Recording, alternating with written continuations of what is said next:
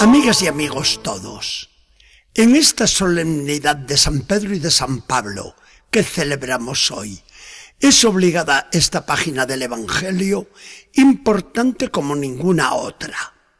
Jesús mismo escoge el tiempo y el lugar más apropiados para el desarrollo de una escena que va a tener consecuencias ilimitadas. No quiere Jesús consigo gentes extrañas al grupito de los doce y se aleja conscientemente de todo bullicio. Sube al límite norte de Galilea, hasta Cesarea de Filipo, donde se toma un descanso con los apóstoles. Aquí les habla con sosiego, con tranquilidad, y llega a la mayor intimidad con los suyos. En un momento dado, les salta con una pregunta comprometedora. Oigan, ¿quién dice la gente que soy yo? Los apóstoles callan o prefieren despistar con sus respuestas. Bueno, hay muchas opiniones. Unos dicen que eres Juan el Bautista, que ha vuelto a la vida después que lo degolló Herodes. Otros aseguran que eres Elías, porque todos saben que ha de volver después que se subió al cielo, arrebatado en el carro de fuego. Otros sospechan que eres Jeremías u otro de los profetas antiguos. Cada uno dice lo que mejor le parece. Jesús sonríe ante cada contestación. Y vuelve a la misma pregunta, pero pidiéndoles la opinión propia y no la de la gente. Muy bien, ¿y ustedes quién dicen que soy yo? Ahora es Pedro quien toma la palabra decidido y responde sin titubear. Tú eres el Cristo, el Hijo del Dios viviente. Todos consienten y Jesús se emociona, porque en las palabras de Simón Pedro nota la acción personal de Dios, de modo que responde con una gravedad y conmoción inusitadas. Dichoso tú, Simón, porque esto no te lo ha revelado nadie de carne y hueso, ningún hombre, sino mi Padre que está en el cielo. Ahora Jesús mira a su propia misión, a su obra, que piensa dejar bien establecida en el mundo. Tiende la mirada a lo lejos, muy lejos, hasta el final del mundo, y añade unas palabras inmortales. Y yo te digo que tú, Simón, eres roca, y sobre esta roca yo edificaré mi iglesia, y te aseguro que todas las fuerzas del infierno no van a poder contra ella. Los demás apóstoles se dan cuenta de que aquí hay una elección muy especial de Jesús respecto de Pedro, al que ahora hace Jesús una promesa de solemnidad insospechada.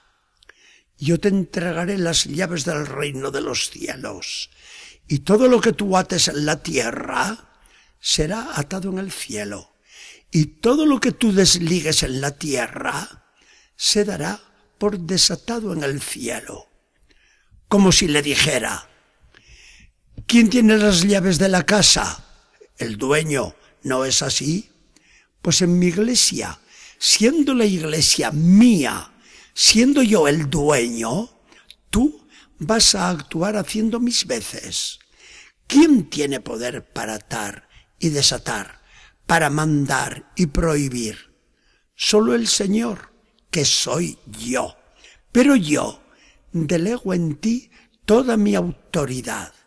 Yo, a quien tú has reconocido por el Hijo de Dios, y me has reconocido así por inspiración de mi Padre, te lo aseguro y te lo prometo. Desde ahora ya saben los doce con quién tratan. Jesús es el Cristo esperado. Es más, es lo que nadie sospecha. Es el Hijo de Dios, aunque ciertamente no captan todo el sentido de estas palabras. Por otra parte, para que el pueblo no se soliviante contra los romanos, opresores de Israel, ni le constituyan a él, a Jesús, un rey político, Jesús les ordena terminantemente, no digan de ninguna manera a nadie que yo soy el Cristo. Nosotros, católicos, necesitamos muy pocas razones para aceptar esta página del Evangelio en toda su integridad y en su sentido verdadero. Es la página más discutida, la que ha hecho correr torrentes de tinta, pero que nadie puede borrar, negarla o darle otra interpretación que la del Evangelio es querer dejar mentiroso a nuestro Señor Jesucristo. Todos nosotros sabemos que Pedro y su sucesor, el obispo de Roma, es el vicario de Jesucristo, el que hace sus veces, la roca visible del que es el fundamento invisible de la iglesia de Jesucristo, el único fundamento puesto por Dios. En la iglesia no vemos a Jesucristo, pero vemos a aquel en quien Jesucristo ha delegado toda su autoridad y a quien ha constituido lazo de unión entre los pastores y las ovejas. Si Jesucristo se hubiera referido en este pasaje solo a Pedro, exclusivamente a su persona, muerto Pedro, se hubiera desmoronado la iglesia, porque pulverizada la roca, el edificio se hubiera derrumbado. ¿Qué sentido hubiese tenido esta página en la primitiva iglesia si cuando se escribió de modo definitivo ya había muerto Pedro, crucificado en Roma? Pero en Roma quedaba un sucesor de Pedro, y la sucesión de los obispos de Roma ha continuado ininterrumpida hasta nuestros días. Así lo ha entendido la Iglesia de todos los tiempos. Y a pesar de tanta persecución, el obispo de Roma sigue en su puesto. Dos mil años de experiencia nos dicen la solidez de la promesa del Señor. Todas las fuerzas del infierno no van a poder contra esta roca. Hoy, con la lectura de esta página, se refuerza vigorosamente nuestra fe. Estando con el Papa, estamos con Jesucristo. Separados del Papa, pretender edificar nuestra fe sobre otra piedra es equivocar el lugar de la construcción. Señor Jesús, gracias por la seguridad que das a nuestra fe, con la presencia de tu vicario en la tierra. Te pedimos por él.